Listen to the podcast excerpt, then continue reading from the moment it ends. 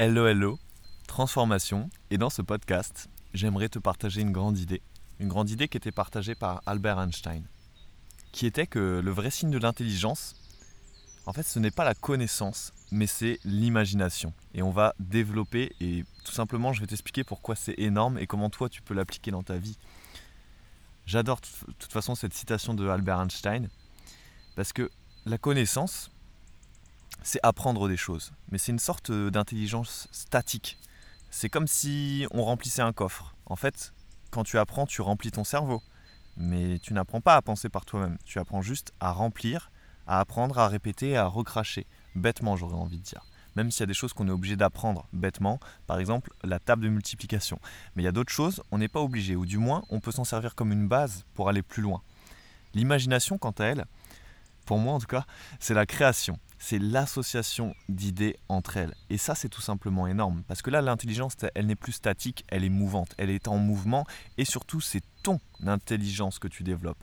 Parce que tu fais travailler ton cerveau. C'est un laboratoire de recherche et de développement. Comme un peu les laboratoires de recherche et développement des entreprises d'ailleurs.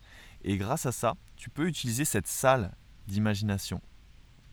Utiliser ta créativité à l'état pur parce que, comme, je te disais, la connaissance, c'est bien souvent reproduire. L'imagination, c'est produire. Comme un réalisateur de film. Tu passes de spectateur, ou tout simplement d'apprenant, de recracheur, à producteur. Et c'est pour ça que je t'invite vraiment à travailler cette notion de l'imagination. Et les plus grands hommes, autres qu'Albert Einstein, te le diront aussi. Napoléon Hill, par exemple, qui a écrit le plus grand best-seller de développement personnel. Je crois qu'il a vendu à ce jour, bah, il est plus de ce, monde, mais il y a eu plus de 50 millions d'exemplaires qui ont été vendus. Et dans un des chapitres, il rappelle l'importance tout simplement énorme de l'imagination. Parce que comme on l'a vu, tu fais de l'association d'idées, tu développes ta propre pensée, tu deviens producteur, et surtout, tu crées des nouveaux réseaux, des nouvelles routes de la connaissance dans ton cerveau.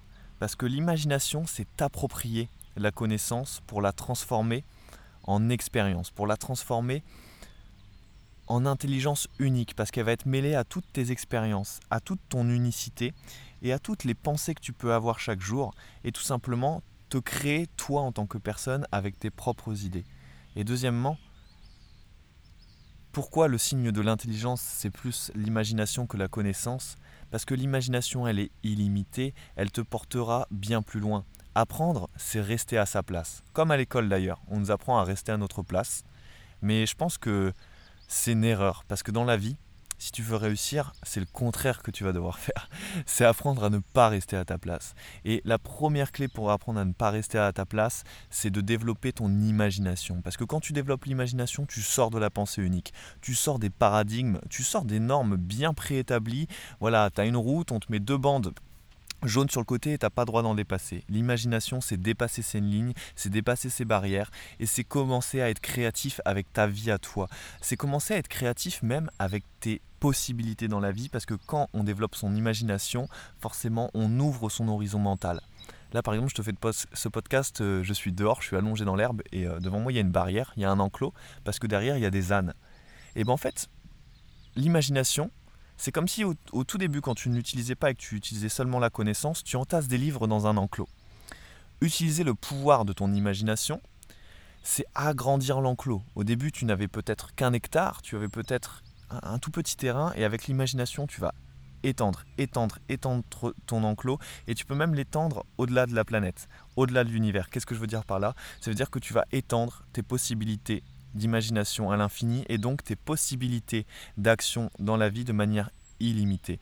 Parce qu'on peut aller seulement vers ce qu'on est capable de concevoir. Et si tu veux créer une vie illimitée, créer une vie qui va au-delà de tes rêves, ou au moins jusqu'à tes rêves, ça commence par l'imagination, ça commence par l'imaginer.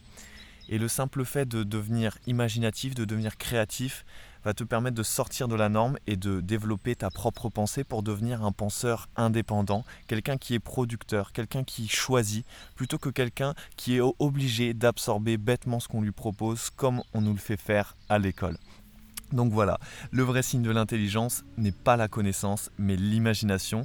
J'espère que ce podcast tout simplement t'a plu, t'a permis de t'inspirer et parce que c'est aussi le but de penser différemment, d'avoir de nouveaux éléments pour penser et pour développer ton état d'esprit. N'hésite pas à mettre une note à ce podcast, à lui mettre un commentaire et si tu connais une personne que ça pourrait aider, à lui partager cet épisode. Et nous, on se retrouve dans le prochain podcast.